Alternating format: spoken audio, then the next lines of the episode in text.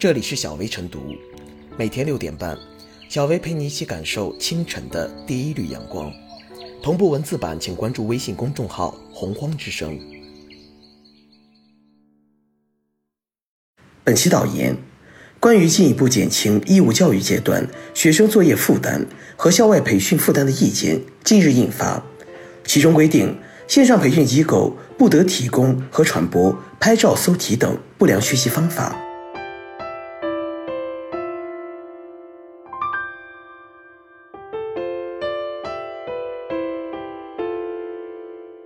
禁止拍照搜题，保护学生独立思考能力。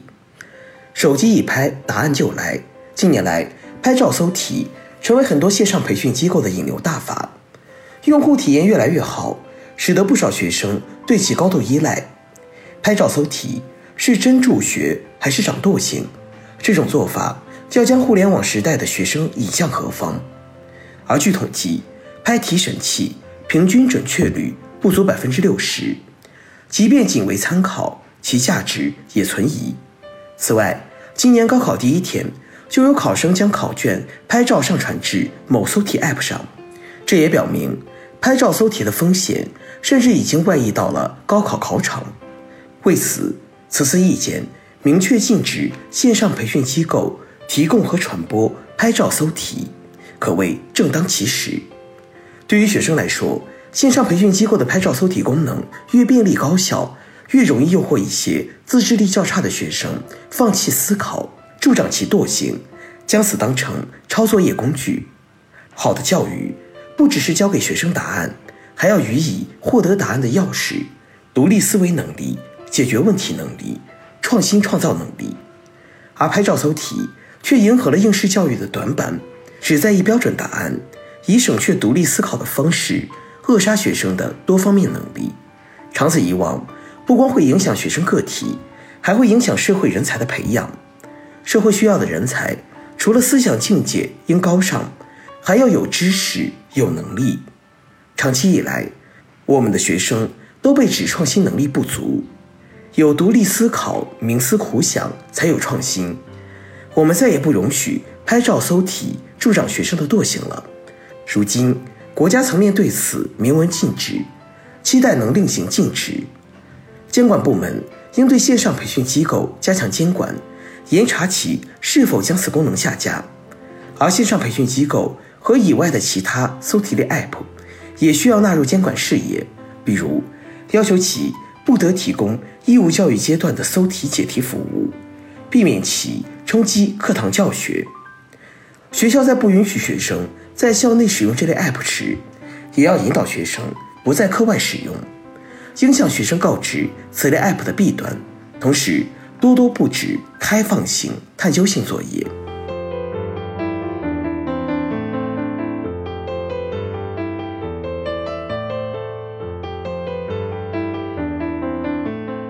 禁止拍照搜题，先拿教育类 App 开刀。毫无疑问，拍照搜题是一种不良的学习方法。具体来说，拍照搜题存在以下几种问题：其一，让学生有了科技依赖，遇到不会的问题，遇到难做的问题，直接用拍照的方式到网上寻找答案；其二，让学生产生了惰性，失去了思考的学生本能。学生没有了思考的能力是最可怕的。其三，在拍照搜题中丢失了学习该有的精神，不能真正检验学习的效果。因此。此次有关部门提出禁止拍照搜题的措施，是教育现实的需要。但是在网络时代，要实现禁止拍照搜题，还真不是一件容易的事情。这是因为目前拍照搜题是十分简单的一件事儿，只要孩子拥有一部手机，拍照搜题就是分分钟的事儿。禁止拍照搜题，需要先拿教育类 App 开刀，监管部门要好好举起手术刀。只有让教育类 App 不提供拍照搜题之类的服务了，才能让学生放弃拍照搜题、寻找答案的不良学习方法，养成更好的学习习惯。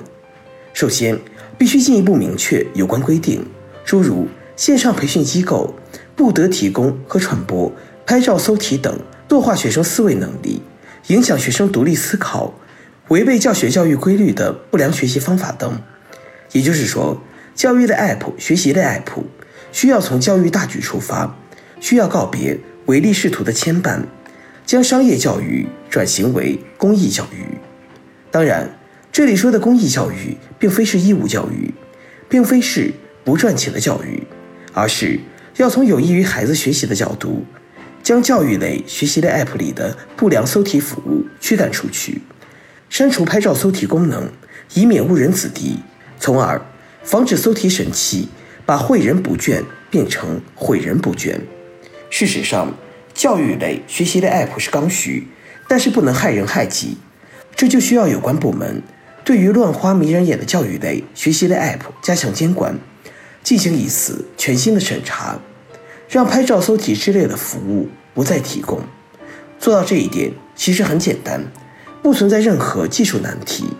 对于监管部门而言，只需要检查一下就可以了。对于商业教育机构而言，只需要删除一些拍照搜题功能就可以了。没有良好教育，就没有美好未来。而良好教育需要良好学习方法。构题神器拍照搜题对孩子的危害巨大的。作为教育类商业机构，应当本着培养祖国之栋梁的初心来完善相关服务。对于 App 的功能设置。需要有重新的认识，不能让搜题神器、拍照搜题之类的功能继续误人子弟。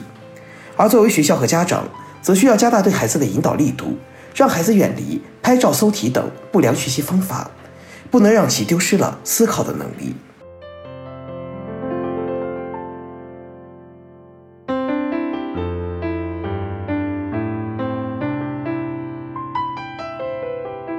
最后是小薇复言。近年来，我国拍照搜题软件的发展异常迅速，仿佛一夜之间铺天盖地。这种通过拍照上传题目，从而获得答案的软件，成为了学生可以轻松完成作业的利器。但是，拍照搜题看上去解决了学生困难，实际上却助长了学生的惰性习惯，失去了思考创新能力，误导了老师教学，并不能真正检验学习的效果。因此，禁止拍照搜题可谓正当其时。一方面，作为学校和家长，要加大对孩子的引导力度，学校多多布置开放性、探究性作业，让孩子远离不良学习方法，培养独立思考能力。另一方面，商业机构要严格遵守禁令，下架拍照搜题功能，还学生们一个独立思考的空间。